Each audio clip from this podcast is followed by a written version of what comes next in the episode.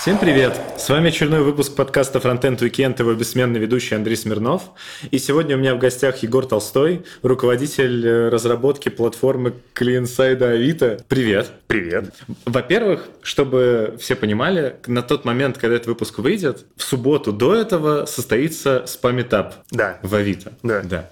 Ты в этом спам-этапе в организации какое-то участие принимаешь? А, слушай, я заинтересован в его проведении, потому что мы очень активно нанимаем фронтендеров, во-первых. Угу. И, во-вторых, я помогал просто подобрать докладчиков там через ребят, которых знаю. То есть там как раз привлекал, допустим, а, докладчиков из Альфа, которые будут выступать. А какой вообще смысл э, уже в 2018 году, на твой взгляд, проводить именно single-page application метапы? Или это просто вы их проводите, потому что они исторически в Авито проводились, и вы по накатанной их проводите? Слушай, да это просто, по сути, наш бренд э, фронтендовых метапов. То есть, на самом деле, мы даже не так так сильно привязываемся именно к разработке single-page applications. То есть, если посмотреть программы прошлых метапов, там были прям темы, которые, ну, совсем около-около-около были. Поэтому просто наш бренд, наш метап. А не думал ли о том, что есть смысл переименовать такой метап? Ну, вот сейчас как раз недавно прошел, например, в Райфайзене они сделали просто, вообще не стали думать, сделали Райфайзен фронтенд метап. Обывателю может казаться, когда он смотрит на спа метап, что там вот говорить только про спа, и он не принимает во внимание, что это может быть просто авитовская штука. Слушай, ну я думаю, все-таки в любом случае ты смотришь не только на название метапа, но и на темы докладов, которые там есть, потому что все равно там метапов проводится ограниченное количество, и тебе как минимум интересно, что за контент там будет. И ты уже заглядываешь, смотришь на эти темы, и вот видишь, о чем именно будут говорить. Допустим, у нас конкретно про СПА только одна тема в этот раз. Как раз-таки ребята из Альфа будут рассказывать про то, как они вместо одного большого СПА делят его на много-много независимых маленьких, и вот с этим живут и работают. И там как это заэффектило перформанс, еще какие-то вещи.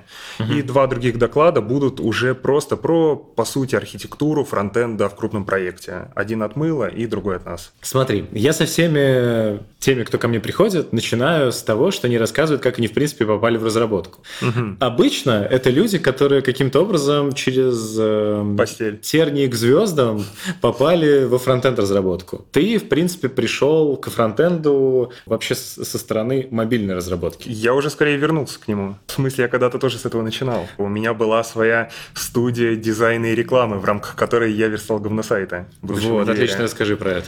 Вообще, в принципе, как пришел в разработку? Давай с этого начнем. Слушай, ну это прям очень длинная история. В принципе, она даже... Вот она будет вести к тому, как я пришел в мобильную разработку, наверное. Когда я учился в школе, это были, наверное, 2003, 2004, 2005 года, а, ну, класс там 7 8 были популярны популярные телефоны на Java to Me. Это всякие Siemens, Nokia, ну, наверное, помнишь. Угу. Вот. И я всегда любил подзаработать. Поэтому а, в школе я подзарабатывал тем, что скачивал мобильные игры через интернет, закидывал на телефон и за 50 рублей по их порту их всем друзьям и знакомым перекидывал. Вот. Поэтому я в какой-то момент стал гуру мобильных игр и приложений и решил, что нужно делиться этими знаниями. И мы с друзьями организовали свой журнал о мобильных играх. Вот. Назывался он Modern One Game. Мы выпускались где-то раз в месяц. Это такая была огромная PDF-ка там из 100-200 страниц, прям с таким крутым дизайном, крутой версткой. На пике у нас было, по-моему, около 20 авторов-школьников, которые там просто нам писали статьи. Вот, и, короче, постоянно около мобилок я крутился. В итоге потом поступил в МАИ, поступил я на защиту информации, потому что, ну, супер модное название, кто не хочет стать защитником информации. Оказалось, что проги там практически нет. Я понял, что на жизнь надо как-то зарабатывать и начал искать там через знакомых, друзей заказы на там просто на разработку каких-то сайтов визиток, сайтов портфолио, интернет-магазинов. И, короче, просто заводил Joomla, заводил Data Life Engine и просто на CMS как поднимал сайты, что там на PHP говнокодил, на JS, в итоге это сдавал, брал там по 5 по 10 тысяч за сайт и радовался, жил. Вот, поэтому во фронтенд я вошел так. Вот, а потом в какой-то момент понял, что все-таки, ну, это немного не мое. Начал прогать под мобилки, сначала с кордовой кроссплатформенной, потом в натив ударился, и уже где-то курсе на четвертом, наверное, нашел нормальную работу на full тайм Android-разработчиком. Поработал им полгода, стал там же ios и вот так продолжал. Окей, давай немножко остановимся на мои. Я все-таки хочу спросить про то, каким образом ты разработал сайт э, для МАИ, вот, потому что ну, тебя даже я нашел где-то там твое резюме старющее вот, в интернете, где он указан, ну, как портфолио твое. Правда, он уже не работает работает, он очень плохо работает. Я не знаю, когда ты последний раз на него заходил. Он вот. всегда плохо работает. А, он так задуман был. Да. Вот это майовец.ру или что-то типа Мгм. такого. Ну смотри, э, по чесноку его разрабатывал не я, я скорее был э, лидером проекта, инициатором и просто горел идеей. То есть, когда пришел в универ, ну, как я уже рассказывал, когда-то делал вот это журнал о мобильных играх. И вообще вот вся вот эта история про там связи с общественностью, про то, что там писать статьи, делиться с людьми, журналистика, вот это все мне всегда очень нравилось и интересовало. Поэтому просто в какой-то момент я понял, что там жизнь в универе, она очень слабо освещается, есть там только официальный сайт, на котором ничего не пишут, и, в принципе, все. Поэтому нашел моевец.ру, который уже какой-то момент, не знаю, ему было лет 7. Он там был в каком-то абсолютно ужасном состоянии, не обновлялся ничего. Нашел изначальных авторов проекта, связался, они мне там отдали все права, сказали, чувак, только забирай. Нашел уже разработчиков, которые все сделали, и пошло-поехало. И также там набирали команду журналистов, фотографов, собирали статьи, по всяким мероприятиям ездили. Меня несколько раз отчислять хотели за то, что я там э, оппозиционные материалы писал. И, короче, было весело. А еще указано у тебя, что ты заканчивал в мае не только защиту информации, Мгм. но еще что-то типа рекламы и пиара. Это что за история? Это было какое-то доп. образование? Слушай, я в какой-то момент поверил, что, короче, вторая вышка обязательно в твоей жизни нужна, чтобы там прийти к условному успеху. И пошел как раз-таки в мои вот доучиться на связь с общественностью. На самом деле, два года я там особо ничего не делал. Я так несколько раз, ну, периодически появлялся, учился, но там не скажу, что были какие-то очень актуальные для меня знания, поэтому уже какое-то время отучился, понял, что, в принципе, мне это особо не нужно, но хотелось уже все-таки там добить до конца, получить корочку, написать диплом, поэтому в итоге добил. Но не могу сказать, что там получил что-то сильно релевантное тому, чем я сейчас занимаюсь, или что-то там, чего не знал. Максимум только новые знакомства. То есть, глядя вот на свой опыт назад, э, что ты можешь сказать про пользу получения высшего образования в России? Ну смотри, а в первую очередь я, опять же, получил от универа какие-то крутые, полезные, классные знакомства. И очень весело, очень классно провел пять лет. Но, возможно, лучше бы их я провел там непосредственно где-то над чем-то работая. То есть, короче, на мой взгляд, идти учиться нужно тогда, в универ, когда у тебя точно есть понимание, зачем ты туда идешь. Если ты идешь просто потому, что ты только закончил школу, родители тебе сказали, что надо получать высшее образование, ты абсолютно не понимая, идешь в рандомный универ на рандомную специальность, это, ну, ничем хорошим чаще всего не закончится. И что делать? Хороший вопрос. Я вообще не знаю, у меня есть, допустим, там племянники, которым я советую уже в школе, там, начиная класса с 9 с 10 пытаться учиться разрабатывать. Какие-то, может, простые заказы на фрилансе. То есть уже погружаться во что-то типа настоящей заказной разработки. И уже тогда можно прощупать хотя бы, что это такое, что это тебе может дать, хочешь ты этим заниматься или нет. После школы, может быть, там, не знаю, взять какой-то перерыв, подумать, посмотреть, какие есть варианты, опять же, попробовать там разные области разработки, что-то еще. И уже выходить с какой-то более понятной, ясной картиной. Ну, тебя же в армию заберут. Меня ноги нет. Моя стандартная отмазка. Ну, как бы объективно. Что племянники будут делать? Вот они после школы сядут такие, начнут разрабатывать, приходит к ним участковый и забирает их в армию, потому что они не успели вовремя подожди, поступить в университет. Можно же вроде просто дверь не открывать. Так работает? Э, С новым законопроектом, который, скорее всего, введут, э, если тебе даже не вручили повестку в руки, то ты должен Мгм. явиться за ней сам в военкомат. Красиво. Слушай, об этом я не думал. Возможно, пойти отслужить в армии? Да нет, конечно. Не, просто большинство людей... э, почему так происходит все? Почему не, э, идет неосознанное поступление на ненужные людям факультеты в ненужные людям университеты? Потому что, ну, как минимум, парни страдают от того, что их действительно заберут в армию. И людям в школе вдалбливают, что вот не поступишь в университет, пойдешь в армию. С дев- девочкам проще в этом плане. Девочки действительно могут закончить, подумать, чего они хотят в жизни. Окей, э, Кстати, еще вспомнил одну историю. Вот как раз э, то, что я работал над вот этим сайтом моим, мне помогло задружиться с нашим профсоюзом, который мне выделили специальную отдельную комнатку, условно, для моей редакции. И, короче, так у меня появился там первый мой кабинет на два года, в котором как раз я сидел и вот эти сайты верстал. И это прям было классно. Я прям этот офис на визитках печатал, туда клиентов иногда приводил, чтобы показать, что все там солидно и классно. Табличку повесил. что сейчас с этой веб-студией? В каком виде она была и в каком виде ты ее оставил? Слушай, она была, это просто был я, был SEOшник, который мне мне помогал на парт-тайме. И было несколько знакомых дизайнеров, которые помогали иногда какие-нибудь логотипы нарисовать. Ну, просто в какой-то момент я на это забил. Сначала стал таксовать, а потом ушел э, в мобильную разработку уже на full тайм Таксовать, в смысле? Ну, было дело, когда была машина, нужны были деньги, и после учебы ты садишься, выезжаешь на Садовое кольцо и подвозишь людей. И на чем ты бомбил? Opel Corsa. Хорошая машина. Такая хорошая, затонированная. Э, и много ты заработал на бомбежке?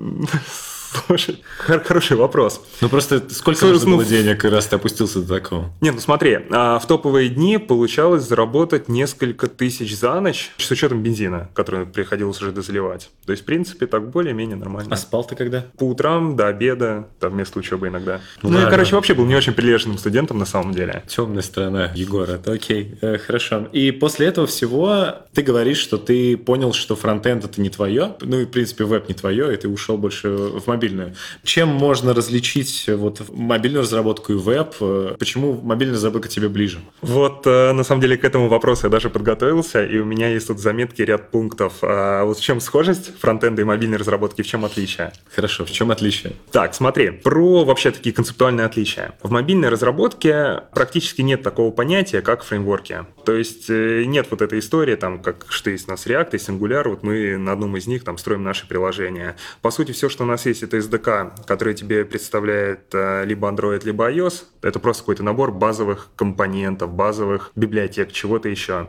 А дальше уже ты просто выбираешь какой-то там архитектурный подход, какие-то паттерны, какие-то сторонние библиотеки, и на этом строишь приложение. Но это чаще всего не объединяется в какие-то там единые подходы. Потом мобильная разработка, на мой взгляд, чуть посложнее в том плане, что там есть ряд задач, которых нет в фронтенде. А, допустим, в мобилках гораздо чаще делаются толстые клиенты с какой-то нормальной логикой кэширования и хранения данных. И там действительно появляется очень много задач, там типа инвалидации кэша, еще чего-то, которые действительно вот нужно решать. А, Мне как раз стабильно везло. Допустим, вот когда я работал в Рамблере, я делал сначала Рамблер почту, а потом клиент для ЖЖ. Ну, может, продукты не самые интересные, но там как раз была прям крутая логика работы с данными, что там тебе и не только на чтение, но и на запись нужно было все вещи обрабатывать. Там синхронизацию с серваком строить и вот всякое такое. Я классную статью читал, когда готовился. У тебя брали интервью по результатам выкладки приложения ЖЖ. Ты уже на тот момент был руководителем э, мобильной разработки, и ты рассказывал про то, как ты почти его сделал, но вот потом все передал Вадиму, вот, э, который его там доделал. Да, да, помню, было дело. Я еще потом в Ростов один раз ездил на конфу, где рассказывал о том, как раз как мы делали ЖЖ, и меня там слушало пять человек, не понимаю, зачем они сюда пришли. Не самый лучший опыт, но было весело. Так, что еще интересного? Мобильное приложение – это вообще монолит by design.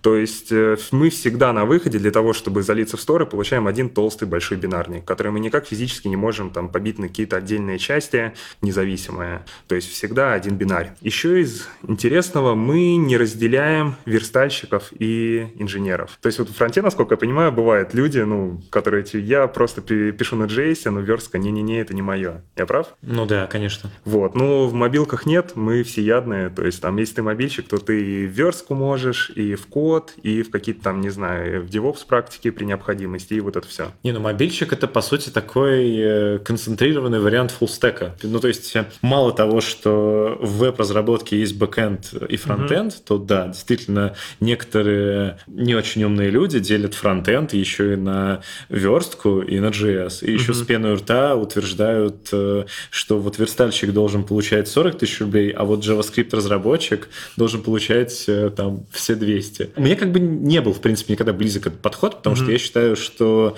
нельзя брать и отделять простое от сложного, браться только за сложное и просить за это больше денег. Ну, Это странно. Как бы ты же делаешь продукт целиком. Э, Смотри, про full stack тоже это на самом деле отличие.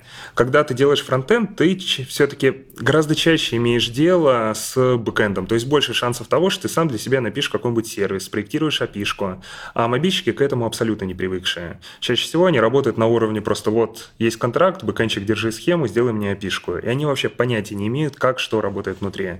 И вот это такой один из больших минусов, с которым сталкиваемся, когда пытаемся, вот, допустим, в Авито из мобильщиков кого-то кроссфункционального растить. То есть ребята там с абсолютно нулевым опытом. Кого, например, можно вырастить из мобильщика? А, ну, у нас в ряде команд мобильщики там и на JS попробуют, и там пытаются какой-нибудь сервис с опишечкой поднять ногой. То есть, короче, стараемся держать как таких узких специалистов в какой-то сфере, так и генералистов, которые может там взять фичу и там от начала до конца ее сделать. Там, и Так, кто человек по и прочее. Инженер. Ну, то есть сейчас там формально у него еще написано, что это там iOS-инженер, но там были случаи, когда просто ребята, допустим, бэкэнщиков переводились. Но Ладно. по факту они там и в одно, и в другое умеют. Ну, про структуру Авито давай чуть позже, да, Окей. поговорим. Так, еще, еще, еще э, релизы. То есть э, фронт мы можем релизить там continuous delivery, бесконечное количество раз в день, мобилки, не знаю, минимальный релизный цикл, который бывает, это неделя обычно. Там э, магазины приложений часто не дают быстрее заливать. Там специальная есть проверка, что у тебя там ты не нарушаешь какие-то правила своим приложением и чем-то еще. И тяжело для пользователей. То есть для них каждое обновление это подкачка сотни мегабайт еще, которые они видят, которые они знают, они понимают, что ты просто у них высасываешь деньги. И поэтому они очень жестко на это реагируют. То есть обычно стандартный такой, стандарт качества это раз в две недели. Там компании типа Facebook, от которых пользователи уйти никуда не могут, там переходят на раз в неделю, допустим. Ну, это на поверхности, да, это понятно. Хорошо. И, наверное, еще последнее отличие – это безопасность. А В мобилках с безопасностью попроще. То есть за нас, в принципе, все продумывают вендоры. То есть там есть, конечно, всякие вещи, о которых надо задумываться, типа там, как данные хранятся, еще что-то, но большинство концептуальных проблем за тебя решают, большинство дырок за тебя закрывают, и ты об этом вообще не паришься. Вот, короче, вот такой список у меня получился. Ну, окей, видно, что подготовился. Ладно, чисто ради интереса, что там было в схожести? Ну, смотри, то, что я называю NPM Install Driven Development. Ну, Так. я это говорю обычно под Install Driven Development, но в твоем случае NPM. Что в мобилках, что в фронте, у нас для всего есть своя библиотека. То есть там нужна какая-то задача библиотека. Поставил, скачал, работает. Единственное, что у нас проблема в том, что чем больше лип, тем больше весит бинарник, тем больше тебя ненавидят пользователи. Поэтому там с этим тоже активно боремся. Ну, так это во многих языках так, это не только Ну, же. Ну, там тот же Руби с гемами и так далее. Ну, по сути, да. А потом а, вчера с друзьями как раз вечером сидели в ресторанчике, я придумал классный термин «комплекс неполноценности фронтендера». Короче, каждый фронтендер всегда считает, а, что он недостаточно крут, и чувак, который пилит для него backend, он намного круче. Там я часто слышал такое от фронтенщиков, что мы на самом деле делаем какую-то фигню, двигаем вьюшки, а вот там чуваки делают прям настоящие сложные задачи. На самом деле от бэкэндера ты услышишь то же самое, но он будет это тебе говорить про системщиков, которые там что-то на уровне ядра пишут. А на самом деле все делают одинаковую фигню. Все делают, да, фичи для бизнеса Да, скучные. потому что и те же бэкэндеры, чтобы сделать вот это вот то, что фронтендер считает rocket science, он берет две кнопки, нажимает, у него просто генерируется объект, там большой JSON и понеслась. Да, я слышал такое, но я, честно, редко такое слышал. Не Не, а мне ну прям часто попадается, но прям вот такого до, до очень-очень такого низкого уровня доходит. Вот, короче, это в принципе и там, и там есть. И, наверное, такое самое главное, это то, что и то, и другое это UI, и то, и другое на самом деле это frontend. То есть ты в итоге работаешь с тем, что видят какие-то конечные пользователи. Ты всегда видишь результаты своей работы. То есть там ты, не знаю, можешь прийти и показать это маме. Вот, мам, смотри, вот что я сделал. А когда ты там пилишь backend, довольно сложно объяснить вообще, чем ты занимался там последние несколько лет. Разумно. Почему все-таки тебе ближе мобилки оказались, чем э, фронтенд? Да смотри, как я и говорил, то, что всегда меня тянуло к мобилкам в плане игр, в плане всего остального, это всегда было моим основным там и рабочим устройством, и таким устройством там для развлечения. Вместо приставки у меня всегда там были мобильные игры. Поэтому всегда тянуло, хотелось самому сделать что-то вот для телефона. И, скорее всего, именно поэтому я туда так и пришел. Ну и звезды так сошлись. Просто когда понял, что надо найти нормальную работу, лучше всего я умел в Android, и вот пошел искать вакансии. Хорошо. Мы уже начали говорить э, про Авито. Очень интересно понять, у вас так все новомодными английскими словами все сформулировано. Если можно, в нескольких предложениях объясни, как, в принципе, сейчас у вас устроена иерархия, в принципе, разработки Авито. То есть вот ты руководитель кластера, условно говоря, Да. там какого-то. Э, Что такое кластер? Простым языком. Кластер — это несколько команд, объединенных по какому-то принципу. Вот так. Окей, хорошо. А есть ли еще руководители кластеров? Да, а, есть продуктовые кластера. Это команды, которые делают именно фичи для конечных пользователей. Таких несколько у нас. Есть другие технические кластера. Есть кластер работы с базами и с данными. Там всякие DBAшники, DVH и прочие такие странные сложные аббревиатуры. Есть кластер System. Там а, ребята, по сути, делают облако. И QA Security. А ты руководитель нескольких кластеров? Одного, но в кластере несколько команд, несколько юнитов, потому что мы англицизмы, англицизмы. Окей, вот. У меня как раз, по сути, платформа, но не для сервисов, а для клиент-сайда. Окей, то, то, есть... то есть и у тебя наверняка там входят какие-то юниты, типа как у нормальных людей, там mobile э, и веб какой-нибудь, нет? Не, надо, надо копать глубже. Ага. У нас когда-то было так, но разделение команд именно по платформам, оно себя долгосрочно не очень оправдывает, потому что цели у ребят там были везде похожие, релизим, автоматизируем, делаем архитектуру качественно, меряем performance и прочее. И в итоге там и там начинают плодиться велосипеды, которые решают одни и те же там очень схожие задачи. Допустим, там и те, и другие пытались ускорить э, время, которое разработчик тратит, я не знаю, там на мерж pull реквеста, на еще что такими-то хаками. Вещи по автоматизации тестирования. Причем там сами фреймворки, они разные, но обвязка там типа штуки, которые отчеты показывают, каких-то ботов, плагинов и чего-то еще были одинаковыми, но пилились там и там. Поэтому в итоге мы стали уже биться не по платформам, а по каким-то целям. Там команда, которая ускоряет релизы, команда, которая пилит архитектуру, команда, там, которая за перформансом следит, дизайн-платформу делает, вот такие вот вещи. И сколько таких целей у тебя в кластере? Mm-hmm. Так, я вот сейчас думаю, какую информацию можно говорить, какую нет. Команд 5, вот так. Ну, назову я тебе только две, да? Ну, примерно да. Но смотри, вот яркий пример такой команды, которая вокруг цели, это команда Speed. Они отвечают за то, чтобы... Да-да-да, все, все так реагируют первый раз. Они отвечают за релизы всего, что у нас есть, то есть за релизы там Авито сайта нашего монолита, за релизы мобилок и за то, чтобы их ускорить. То есть они делают все для того, чтобы задача вот от момента, когда ее разработчик доделал, до момента, когда первый пользователь ее потрогает, вот этот вот лаг, вот эту потерю свести вообще до нуля, до минимума. Они там ускоряют релизы, пилят более быстрые, более качественные автотесты, CI-CD занимаются, оптимизируют именно какие-то этапы разработки, даже вот как раз там те самые более быстрые pull-реквесты, допустим. И, mm-hmm короче, вот делают все только, чтобы уменьшить вот это время. Окей, okay. я, возможно, сейчас выражу некоторый скепсис. У меня просто складывается такое ощущение, что нет хорошей жизни, у людей э, появляется время и желание вот настолько как бы делиться, переделиваться там по целям, по всяким вот этим вот направлениям. Не является ли одной из причин вот всего этого, что вы, по сути, все вместе работаете, в принципе, всего над одним продуктом? Это так или иначе просто Авито. Авито есть Авито. У вас нет каких-то там гамм продуктов, продуктов. У вас есть мобильное приложение Авито там на нескольких платформах, у вас есть веб-сайт Авито. И из-за того, что вы уже не знаете, что с этим сделать, вы уже, ну ладно, вставив одно матное слово в выпуск, можно потом не ставить на него explicit контент, вы уже изъебываетесь на вот такую вот ерунду. Есть ли в этом угу. какая-то только правды, либо я совсем не в ту степь копаю? А, слушай, ты на самом деле говоришь правильные вещи. Мы действительно пилим один продукт, и работает в компании дофига дофига людей. Получается, что дохрена людей пилит один и тот же продукт. Это выливается в то, что количество фич, которые генерируются в один момент времени, оно очень-очень-очень большое. И если вот так посмотреть, казалось бы, ну, нет разницы, когда выйдет мобильное приложение, там, раз в две недели или раз в четыре недели. Но когда ты понимаешь, что вот эти две недели – это время, которое какая-то фича, которая приносит там какое-то количество денег, не вышла к пользователю, или, допустим, еще хуже, это какой-то первый эксперимент, который надо провести, чтобы потом сделать фичу, и это в итоге там еще на месяц откладывает время выхода на рынок, и ты это переводишь в деньги, там получается такая сумма, что она оправдывает существование не одной такой команды, а трех, например. И это вот только один из примеров. Потом, э, на самом деле, мы же не только Авито. Допустим, Домофонд – это тоже история про нас. То есть у нас есть и там ряд других продуктов, например, домофон, автотека, Авито для профессиональных пользователей, которые тоже пользуются теми инструментами, которые мы им предоставляем. Допустим, наша вебовая дизайн-платформа, она там поддерживается вот во всех этих продуктах. И там все они используют один и тот же набор компонентов, ну, только кастомизируют их под себя. Но, по сути, да. Когда много-много разработчиков делают один продукт, уже появляется как раз и возможность, и необходимость там выделять специально обученных людей, которые могут сделать их жизнь э, лучше.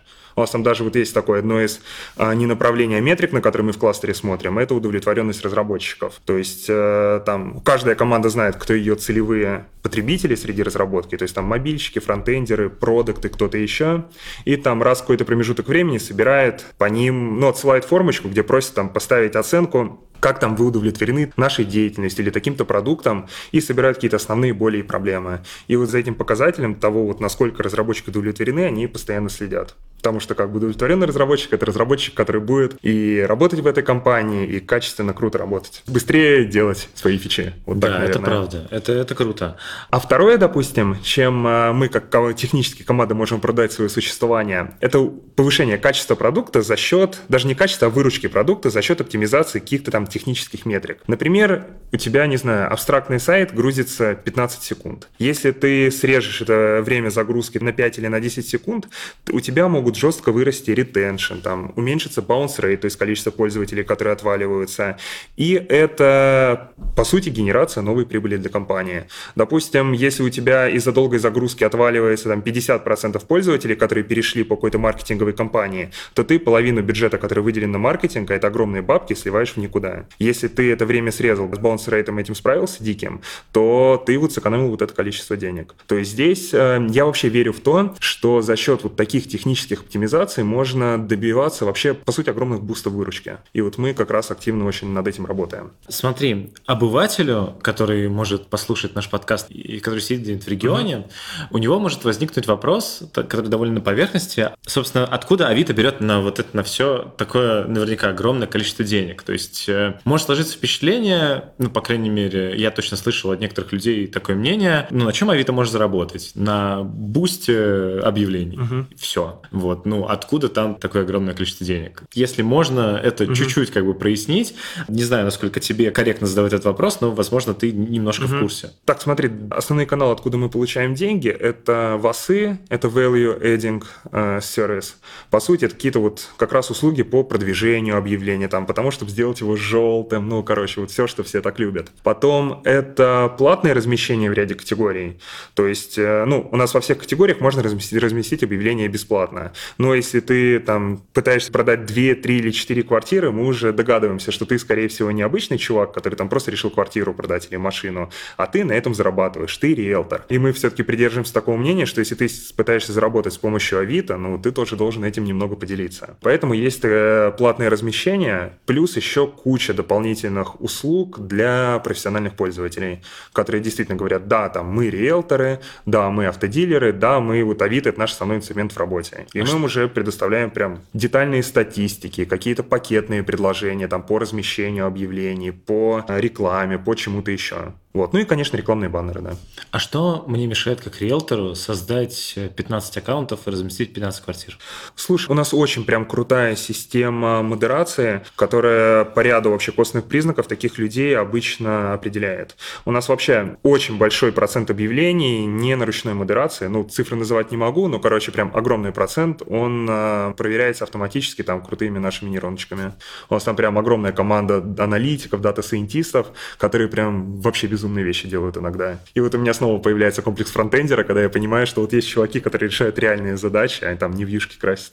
Еще как раз э, про Авито. А ты, в принципе, по своей работе, насколько я понял, достаточно много путешествуешь, э, ну, как сам, так и с докладами. Вот, хотелось бы как раз узнать у тебя, глядя на твой Инстаграм, складывается впечатление, что ты постоянно в поездках и так далее. При этом ты являешься ну, руководителем слушателями, я так думаю, что там порядка 100 людей. Нет? Меньше, меньше. меньше? Э, сейчас порядка 40. А, ладно. Насколько вообще удается совмещать э, командировки, поездки и подготовку к докладам э, с твоей должностью? Угу. Самое главное – это грамотно распоряжаться своим отпуском и брать отпуск в те дни, когда, ну там, правильно взять перед выходными, между праздниками, как-то так раскидать, чтобы и потратить дни отпуска мало, и успеть нормально отдохнуть. В целом, не знаю, я вот сейчас стараюсь хотя бы раз в месяц куда-нибудь выезжать, хотя бы на несколько дней. И вообще там, не знаю, до 30 лет хочется там хотя бы в 100 стран посетить успеть. У тебя пока паспорт не закончился 26. еще? Не, пока 26. У меня, короче, за один день две страницы паспорта потратили, когда я несколько раз переходил границу между Аргентиной и Чили пешком, возвращался обратно там по ряду причин, потом переходил снова, вот это самое классное было. На самом деле с работой получается совмещать, вот как раз за счет того, что просто езжу на какие-то там короткие промежутки времени, за счет того, что иногда могу там в обычные дни просто просто подольше посидеть. То есть вообще, кстати, в среднем стараюсь работать не 8, не 9 часов, там, не знаю, 10-11 у меня обычно получается. Ну, потому что там вообще так слабо разделяю работу и какие-то дополнительные вещи, которыми занимаюсь, там тот же подкаст и что-то еще. Ну и периодически получается путешествовать именно по работе, то есть какие-то конференции послушать, конференции выступить. Хотя вот по-английски пока только один раз выступал в Париже в этом году. Это был вообще полный провал. Вот, но в этом году еще надеюсь куда-нибудь поехать. Ты выступал недавно на Team Lead Conf, рассказывал там э, про performance review. Вот как тебе вообще э, вот такое мероприятие? То есть обычно ты выступал, насколько я видел, больше про разработку, тут ты больше выступал с позиции уже менеджера. Насколько тебе по душе вот такой переход? Тимлидские доклады – это сейчас супер горячая тема. Практически на всех конференциях, где есть такая секция, там просто полный ажиотаж. Я вот, допустим, на этих выходных был на CodeFest е в Новосибирске, а менеджерская секция там просто зал абсолютно битком, люди на головах друг у друга пытаются в двери пролезть, что-то услышать. Рядом зал с мобилками, там, не знаю, сидит 30 э, человек. Там зал с бэкэндом, фронтендом забит, но люди сидят, все нормально. И то же самое на Рите, в принципе, было, на других конференциях, где бывает доклад. Туда просто пытаются прийти все разработчики, которые, вот, не знаю, они уже там 5-6 лет в разработке, они понимают, что куда-то надо расти, что-то в жизни менять, но пока не понимают, что для этого сделать, куда они хотят. И вот они скорее являются как раз основной аудиторией таких докладов. А, что касается конкретно меня, было прикольно. То есть э, доклад там похвастаюсь занял, по-моему, ну как похвастаюсь, занял второе место. У меня немного пригорает, что не первое. Там меня чувак буквально на одну сотую балла обошел, но вот чуть-чуть не добил. Какой доклад тебе комфортнее было вообще рассказывать? Тимлидский доклад э, или разработческий? Ну смотри, для меня это такой выход из зоны комфорта был, потому ага. что до этого у меня было э, там несколько десятков разработческих докладов. Это такой скорее первый опыт, ты не знаешь, а чем тебя будут люди мучить, с каким они бэкграундом придут. Учитывая, что я рассказывал там performance review, что традиционно относится к HR-процессам, я там ожидал, что HR, которые будут в зале, они просто меня там закидают абсолютно, скажут, чувак, ты, короче, не шаришь по науке, надо делать вот так. Ну, короче, там в итоге все нормально было, там еще я их немного получил. Как раз отложили на потом тему, очень интересно понять, кто из твоих 40 людей, в принципе, как они распределяются по должностям. То есть я так понимаю, что у вас э, люди намешаны в одной команде, может быть, и фронтендер, и бэк бэкэндер и iOS-разработчик, при этом это iOS-разработчик может через полгода стать бэкэндером. Было полной diversity вообще. Как это работает? Как этим управлять? Угу. Есть команда, у нее есть техлит. Техлит – это, по сути, чувак, который и people менеджер этой команды, и технический продукт ее, мы так это называем должность. Ну, то есть каждая команда все равно делает продукты, хоть и только для разработчиков, поэтому ими надо управлять тоже как полноценными продуктами. И за все процессы в этой команде этот же техлид отвечает. Это обычно кто-то, кто вышел из разработки разработки. То есть у меня вот техлиды это в основном бывшие, ну, два это бывшие мобильщики, один, два это бывшие фронтендеры и один бэкендер. Давай на примере. Просто Рому Дворнова все знают mm-hmm. у меня в подкасте. Он же лидер юнита какого-то. Да, он, он как раз вот лидер юнита, который делает дизайн-платформу. Вот. Вот на, на примере mm-hmm. вот юнита Рома расскажи. А, ну вот юнит Рома в этом плане не самый показательный, потому что вот как раз у него в основном в команде фронтендеры, дизайнер, QA и продукт. То есть это а, такая ну, классическая команда, да. они просто делают только дизайн на платформу для веба, потому что в мобилках у нас пока ну, компонентный подход так себе приживается. То есть заход делали, но зашло с очень большим скрипом и решало гораздо меньше проблем. А интереснее, наверное, посмотреть вот на ту же команду спидов. Я очень люблю это название. Там, по сути, большой-большой юнит разбивается там на несколько фичи-тим. Одна фичи-тима — это они занимаются чисто релизами. Там в основном ручные тестировщики, автоматизаторы. Они там, ну, стандартный релиз релиз-менеджеры. То есть запускают кнопочку, проверяют там прогоны тестов, когда надо, там все это выливают на прод. Другая команда занимается разработкой э, мобильных фреймворков для тестирования, потому что у нас сейчас на это прям огромный фокус. И третья команда, она занимается там общим CI-CD и какими-то общими скриптами, потому что там реально вот очень много вещей, которые мы и в мобилках, и в вебе переиспользуем. И вот, короче, там есть ios там есть андроидчики, хотя они что одни, что другие практически, ну, не делают ничего из того, что делают обычные ios такие андроидчики, потому что это уже, там, не знаю, прям девопсовская какая-то история в основном у них. И чаще они пробуют не на нативных языках, там, не знаю, на каком-нибудь питоне, на Go, не знаю, на Kotlin чаще. Кто еще есть? DevOps у нас есть там, который именно за железо отвечает. Есть бэкэнщики, есть. Вот фронтов в этой команде сейчас нет, но появится. Угу. Как у вас решается проблема, э, которая э, довольно часто бывает, что андроиды хотят тусить с андроидами, айосеры хотят тусить с айосерами. У вас получается... Ну, я не думаю, что у вас там в этой команде, условно говоря, там 19 айосеров и 27 андроидов. Наверняка там 2-3 человека каждой специальности, может и Да. меньше. Им не, не скучно, им не грустно. Слушай, когда вот мы только проходили вообще в компании вот эту трансформацию в юниты, мы реально сталкивались с такой проблемой. То есть у нас там до этого были прям такие мощные функции, команды, которые были супер дружны, у каждой вот была своя кастовость, вот это понимание, что именно ты тот самый элитный разработчик. Поэтому первое время шло прям тяжело. То есть э, ребята там не хотели переезжать от своих, не хотели садиться в команде, в которой там сидят, не знаю, там, о боже мой, я буду сидеть рядом с гребаным бэкэнщиком, да вообще, как такое возможно, о чем я с ним поговорю. Вот, но со временем притерлись. То есть они просто, команда каждый день работает как команда, они вместе решают поставленные проблемы, они там преследуют какие-то общие цели, вместе там переживают успехи, вместе переживают провалы те же самые. И вот просто они постепенно срабатываются. И они уже перестают себя ассоциировать вот там, то, что я йосер, я андроидер, они говорят, я из спидов, там, я из архитектуры, я там из дизайн-платформы. И вот они именно топят уже за свою команду, за продукты, которые она делает. И уже появляется другая кастовость, уже такая типа, что вот мы инфраструктура, мы молодцы, вот там ребята из продукта, они вообще не шарят, как делать. Вот это уже другая проблема. Ну, Ну, короче, просто время лечит. Время и такая работа как команда. Сколько времени прошло? А, ну вот с момента перехода к такой структуре в Авито прошло уже года полтора, наверное. И этот переход начали еще до того, как я пришел. А вот с того момента, как вот эти технические команды сформировались, это полгода, наверное. Потому что до этого вот я тоже пришел в Авито заниматься сначала только мобилками. Вот когда еще были вот такие все-таки функции, но уже было разбитие на команды, но оно где-то было, где-то нет. Я, короче, прям в такой супер переходный период пришел. Что еще хочется у тебя спросить? Ты, как э, и я, тоже ведешь вместе э, с э, ребятами подкаст. Что ты можешь посоветовать как более успешно развивающийся подкаст чуть менее успешно развивающемуся? Слушай, мне, наверное, очень сильно помогает как раз-таки то, что я это делаю не один. То есть для меня это такая еще одна история о социализации, о том, что вот есть какая-то команда, вместе с которой я что-то делаю. То есть для меня всегда, ну, понятное дело, сделать какой-то продукт, это круто, интересно, важно и полезно, но меня всегда еще захватывает сам процесс, когда ты вместе с кем-то из ничего делаешь что-то. Вот у одного у меня, возможно, мотивации просто бы не хватило, и я бы забил. А здесь просто вот то, как мы это делаем, то, что там, не знаю, вот, короче, само вот общение, которое происходит в процессе, оно заряжает. То есть я бы тебе посоветовал попробовать действительно записываться с кем-то, как ты вот начинал вместе с Артемом делать. Да не, на самом деле меня тоже очень заряжает именно общение. Э, Я почему делаю именно интервью, я делаю его живое, потому что меня То, заряжает... что пытаешься найти друзей. Да. Потому что меня заряжает именно как раз э, общение с интересными мне людьми. И э, с этим, в принципе, проблем нет. Меня больше, наверное, интересно... Вы как-то с ребятами разбивали по этапам. То есть вы, например, сделали подкаст, затем в какой-то момент там сделали, условно говоря, там Patreon, в какой-то момент сделали стикеры.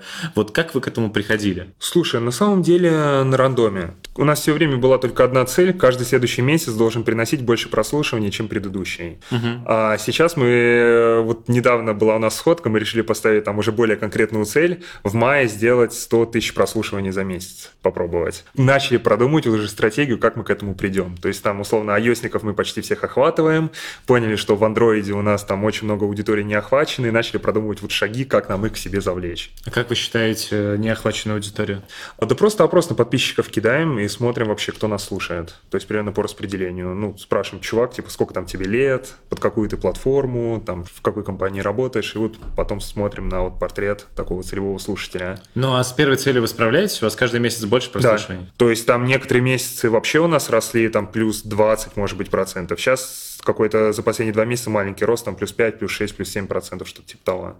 Нам еще очень большой буст дало попадание в featuring в iTunes. То есть мы до сих пор там крутимся, мы там, кстати, уже, не знаю, полгода, наверное, висим. Я не понимаю, почему нас до сих пор из шапки не убрали. Но то есть зайти на главную, там пролистать, вот Подлодка там вообще все время есть. Как попасть в шапку в iTunes? Слушай, я на прошлом WWDC, куда ездил, э, я, во-первых, да, что было смешно, я познакомился с инженером Apple, русским, который делает приложение подкастов. И оказалось, что он дебажит его именно на нашем подкасте, вот эту страничку отображения. Вот это просто прям кайф было. Второе, что мне принесло это знакомство, он мне подогнал такую эксклюзивную футболку Apple, инженера Apple. Которые там только у сотрудников были. Вот, он э, свел меня с девушкой, которая отвечает как раз-таки за контент э, в iTunes по там СНГ, по Африке еще почему-то. И там уже я ей рассказал, какие мы крутые, что там у нас 5 звезд, что вот там, не знаю, у нас супер лояльная аудитория. Она такая, блин, да вы действительно классные, давайте мы вас будем фичерить. И все. И ведь больше ты и не писала. Ну, конечно, нет. А то вдруг вспомнит. Ладно, понятно. История какая? Я не особо в нее вдавался, но я слышал, что вы где-то э, каким-то образом, ну, условно, перекликались в подкастах с фронтенд юностью. Был такое? Да, в самом первом выпуске подкаста от меня прозвучал замечательный тезис, что чтобы стать современным фронтендером, достаточно просто подвернуть штаны. Вот. Но на самом деле я говорю практически то же самое про то, как стать современным iOS или Android разработчиком, поэтому я это распространяю вообще, в принципе, на весь современный клиент-сайт. Ребята из фронтенд юности это услышали, прокомментировали это в эфире. Да, все потом. Я хотел записать какую-то ответочку, но там остальные ведущие, как более уравновешенные, сказали, нет, Егор, мы выше этого, у нас нет школьного юмора в подкасте, хотя до этого верил, что у нас есть школьный юмор в подкасте и топил за него. То есть Короче, тебя, пока, тебя, пока остановились. Тебя да. садили твои более разумные коллеги. То есть да. тебе хочется тоже по-школьнически с ребятами... Да. Но, ребята, ведущие фронтенд юности, если вы слушаете этот подкаст, опустите голову вниз и вот проверьте, есть у вас подвороты или нет. Я верю, они есть. У меня есть, что характерно. Окей, хорошо, ладно, с подворотами разобрались. Нас еще, кстати, Радио Ти тоже упоминали у себя несколько раз. У нас, во-первых, Ксюша Покровская была в гостях. Ну, она потому что тоже мобильщик, мы там тоже с ней на том же WWDC познакомились. И второй раз про нас Бобук говорил, что э, когда они перечисляли там интересный подкаст, он сказал, что мы еще вообще слишком маленькие. И вот с тех пор у нас такой локальный мемасик, что мы еще слишком маленький подкаст. И, кстати, по этой же причине он вообще к нам отказывается прийти в гости, что мы еще слишком маленькие, чтобы он там уделил время для нас. И вот эта шутка бесит. А чем он меряет слишком маленький? Я не понимаю. Наверное, количеством выпусков у них 500, у нас 50. Ну, слушай, да, до, 500, маленький подкаст. до 500 выпусков э, состариться можно, пока ты будешь к ним идти. Ну, мы тоже поэтому их называем таким старперским подкастом. Не такие, как мы, модные, молодежные. Какие есть еще идеи у вас по тому, как, э, куда дальше вы будете развиваться? Э, у нас, во-первых, бэклог огромный, еще тем на 50 вперед. То есть там вообще недостатка нет. Мы просто фокусируемся не на мобильной разработке, а вообще на всем, что происходит в разработке. Ну, может быть, интересно мобильщику. Вот примерно так это у нас выглядит. Потом я активно топлю за то, чтобы постепенно выходить из зоны комфорта. И вот как когда-то мы перестали писаться только про iOS, начали захватывать Android, я вообще предлагаю там дальше смотреть и на другие области разработки. Ребята пока сопротивляются, но я их перетягиваю на свою сторону. То есть, наверное, так. Смотреть еще в другие области, звать больше интересных, крутых ребят. Плюс в планах еще попробовать позвать англоязычного спикера и с синхронным переводом записаться. Но пока не очень понятно, как это технически Звучит сделать. сложно, да, звучит. Да. Крайне сложно. Я уже жду, что нас кто-то проспонсирует просто для этого, закажет там переводчика, закажет того, кто это все организует, и мы запишем выпуск. А правильно я понимаю, что подлодка, потому что поды как раз? Да, там есть на самом деле игра слов, которую не понимает вообще никто, даже мы сами, а под load каст. А. Podload — это команда такая, которую надо вызвать, там, чтобы подгрузить себе новые зависимости. Каст-каст, и вот из этого получилась подлодка, но это самая хреновая игра слов, которую когда-либо слышал. Да нет, ну вы нормально это обыграли. В принципе, ну, у вас ну, довольно звучное название. Угу. Нет, само название хорошее, да, но вот это не прослеживается, вот эта связь, если они не говорить в явном виде. Не прослеживается, потому что, ну, лодка не так делится. Вот да, да, да. Но зато э, мы не стали называться что-то типа там iOS подкаста, это как раз нам дало вот этот запас гибкости для того, чтобы потом расшириться. А мне не дало.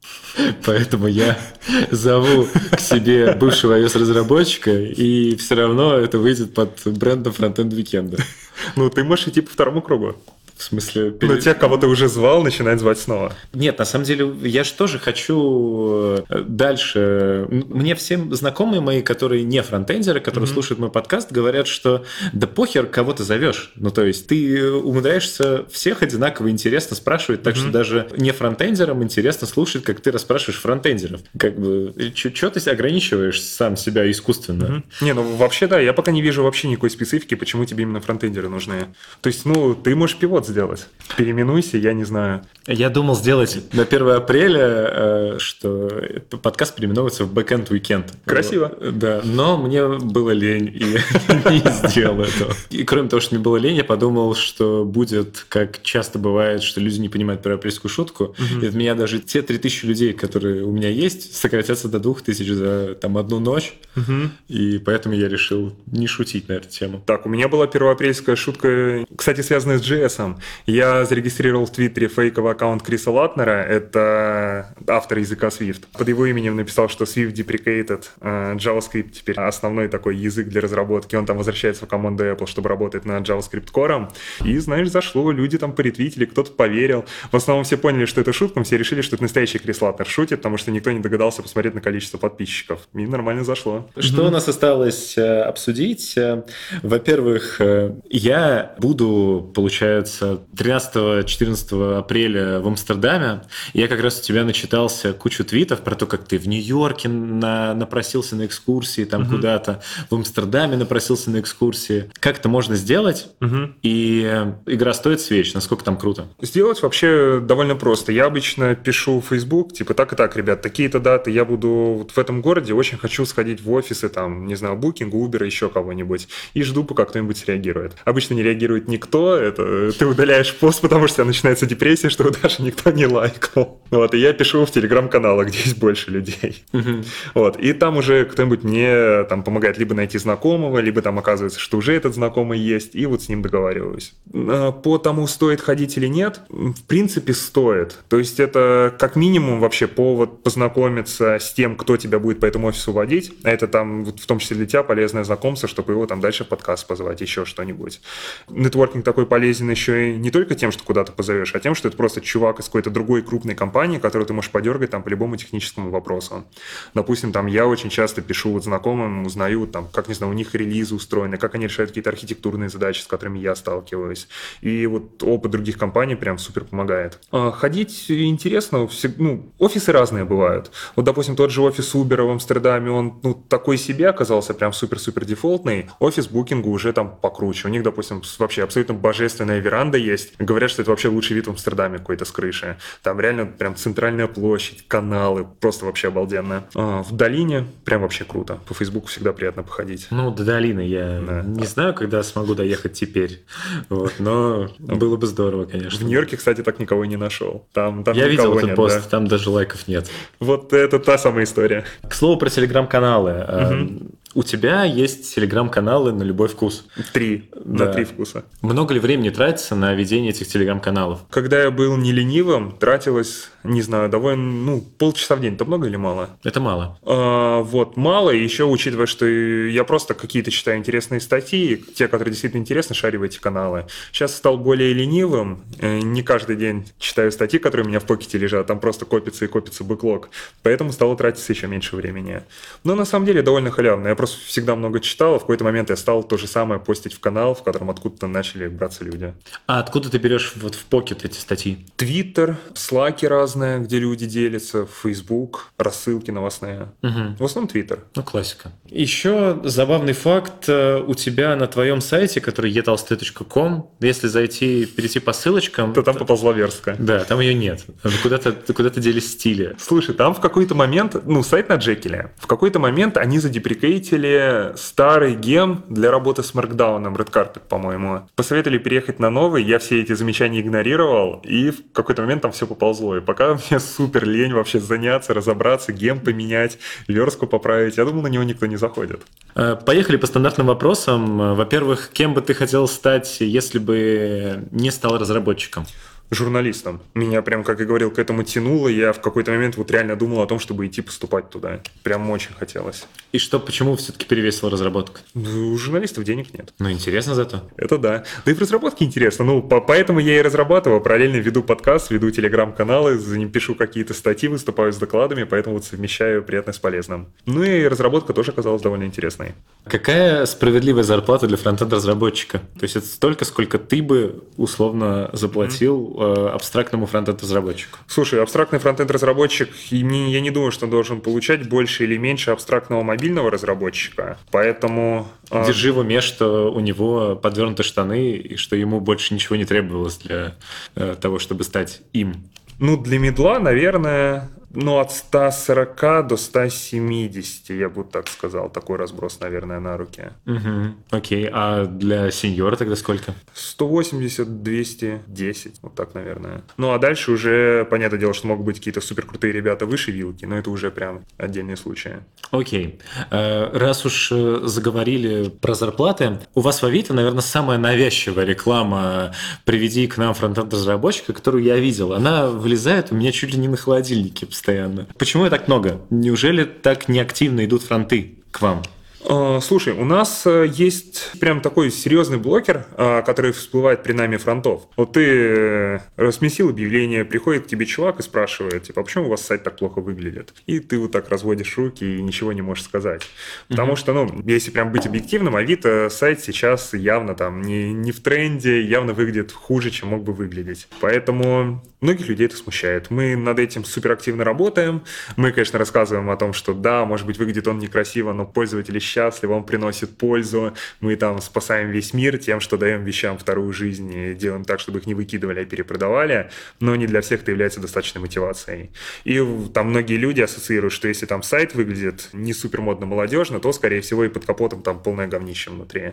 Допустим, Москву, Питер, там мы нашим техпиаром охватываем, там тем, что везде рассказываем о том, как мы работаем. С регионами уже сложнее. Они вот именно судят чаще по внешнему виду.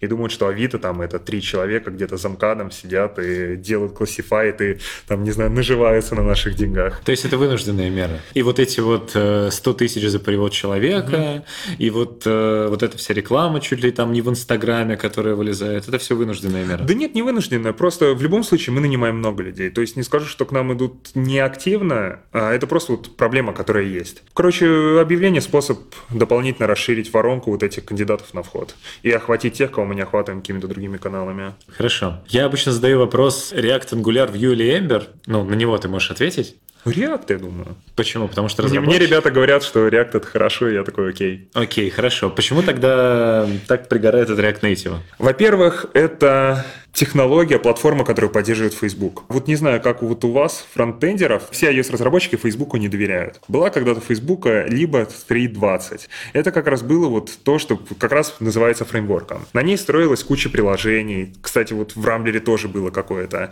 Оно, короче, там пронизывало вообще абсолютно все. И просто так ты выпилить ее не можешь. А в какой-то момент Facebook сказал, сорян, нам она больше не нужна, мы перестаем ее поддерживать. Прошло полгода, вышла новая версия операционной системы, отвалилось почти все. Open source сообщество, какое бы ни было, оно такое, ну, черт бы с этим фреймворком. И, короче, все, куча приложений стали, по сути, неподдерживаемыми. И вот с тех пор у нас такая классовая ненависть есть э, к Фейсбуку. Не классовая ненависть, классовое недоверие. И действительно, вот даже если быть объективным, э, на React Native на самом деле в Фейсбуке, в Инстаграме очень мало чего есть. То есть там э, либо его вообще практически сейчас не осталось, там по некоторым данным, либо на нем сделаны только самые несущественные вещи, типа там всякие экранчики о приложении, о чем-то еще. И по сути, они не планируют на него сильно переезжать, не планируют в него много инвестировать. И я не верю в то, что если Facebook перестанет вообще вкладываться, что React Native продолжит хоть как-то нормально расти. Поэтому я бы не стал строить какую-то долгую историю на нем. Но ты же сам себе противоречишь, что только что из React Angular, Vue и Ember выбрал React. Я не зря тебе задал этот вопрос, который делает Facebook, а другие три не mm-hmm. делает Facebook.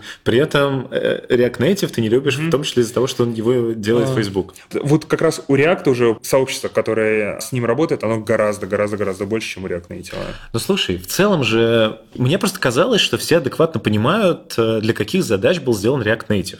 И что, разумеется, ни один адекватный разработчик и заказчик в здравом уме не пойдет делать условно приложение Авито с кучей функционала React Native. Я поспорю сейчас с тобой, они есть. Airbnb, они целиком уже, по-моему, переехали на React Native. Mm-hmm. И есть в России, кстати, один вот кейс, который я признаю действительно подходящим для использования React Native. Это Сбертех, не помню, как называется команда. Это чуваки, которые пилят внутренние инструменты. У них, короче, есть огромная библиотека реактовых компонентов, к которым э, все внутренние сотрудники привыкли. И вот они просто на базе React Native сделали платформу для быстрой генерации кучи вот приложений там до девочек с планшетами, там, для кассиров, для еще кого-то. И вот просто там есть кор-команда мобильщиков, которые вот эти реактовые компоненты оборачивают в натив, и они быстро-быстро вот это клепают. Вот там это очень круто зашло. У них там есть, не знаю, несколько сотен фронтендеров, которые делают компоненты, оно автоматом все работает, и вот там это круто. Там это действительно подходит. Просто мне казалось, что React Native, э, ну, на своем опыте очень хорошо подходит как раз под задачи вроде того, когда вот э, ты там веб-разработчик, угу. и тебе на условном хакатоне ты можешь быстренько склепать э, за буквально на несколько часов, ты можешь сделать готовый прототип приложения, которое будет работать и на Android, и на iOS, и тебе просто сознанием буквально там реакторских компонентов и какой-то немножко там, как это все сбилдить, mm-hmm. у тебя уже сразу широта того, какой продукт ты можешь сделать, очень сильно расползается. Опять же, я за себя говорю, что я не стал бы делать какое-то огромное приложение на React Native, а не на нативке, потому что я знаю, что там очень много подводных камней будет. Слушай, с этим я полностью согласен. Действительно, для каких-то прототипов, для MVP, для хакатонов React Native подходит, если у тебя есть там опыт работы с React. Как раз это может зайти круто. Мне, допустим, если я пойду на какой-то хакатон, проще будет сделать нативно, потому что там, не знаю, у меня опыта с этим больше. Но вот как раз пугает то, что на нем многие компании делают, на не, пытаются сделать на него ставку, и вот свой основной бизнес, там свое основное приложение пилить на React Native, именно уже в долгую.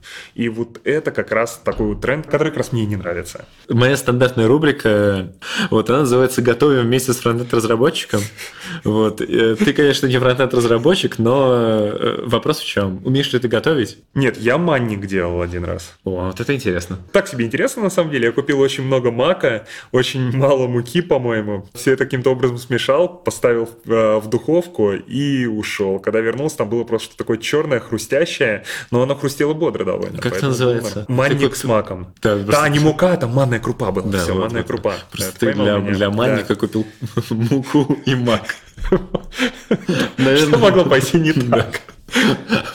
Вот. Ладно, хорошо. А не, а вообще еще, кстати, мне нравится такой тезис, что если у тебя готовка еды занимает больше времени, чем то, которое ты потратишь, чтобы ее съесть, ты делаешь что-то не так. Ну, слушай, иногда люди готовят чисто, чтобы эстетическое удовольствие получить. Окей, э, напоследок, э, в конце каждого выпуска гость э, моей передачи дает какой-нибудь совет э, аудитории фронтенд уикенда. Это может быть э, либо какое-то напутствие, либо mm-hmm. какая-нибудь статья, видео, что угодно. На самом деле, я, наверное, порекомендую слушать наш подкаст «Подлодка». Э, ну, не просто в целях рекламы, а потому что мы там действительно затрагиваем темы, которые актуальны не только мобильщикам, а и фронтендерам в том числе. И, кстати, там есть некоторое количество фронтов, которые нас слушают. Вот ты слышал какие-нибудь выпуски? Честно, я признаюсь, для меня формат двух с половиной часов неприемлем. Я, к сожалению, включаю выпуски, слушаю их э, первые 15 минут, понимаю, что в таком режиме еще 7 таких же частей я послушать не осилю. Mm-hmm. И просто выключаю. Ну, потому что даже фоном mm-hmm. вот не заходит. Ну, короче, я вот рекомендовал бы послушать, допустим, выпуск про ОП с Егором Бугаенко, где я его поймал на деструктивной риторике. Выпуск про функциональщину крутой с чуваком из хаскельного сообщества. Недавно выпуск про блокчейн вышел у нас, где мы прям первое нормальное объяснение вообще, что такое блокчейн и все с этим связанное. Короче, советую послушать. Окей, хорошо. Что от себя хотелось бы добавить? Во-первых, сказать спасибо Егору за то, что он уделил время и приехал. Во-вторых, э, я где-то уже давно не благодарил тех э, людей, которые мне принесли немного радости на Патреоне. Вот э, с момента последнего упоминания таких людей прибавилось двое. Это Антон Якунов и Иван Печерица. Спасибо вам большое. Во-вторых, обязательно лайкните этот выпуск и поделитесь им со своим другом, мобильным разработчиком. А лучше с двумя. Да, ему наверняка будет э, еще более интересно слушать, чем вам. Также обязательно подписывайтесь на наш подкаст в SoundCloud и в iTunes. Ставьте 5 звезд в iTunes, я думаю. Обязательно вступайте во все группы в социальных сетях. Мы показываем человеческую сторону фронтенда и всего остального IT. Услышимся на следующей неделе. Пока-пока. Всем пока.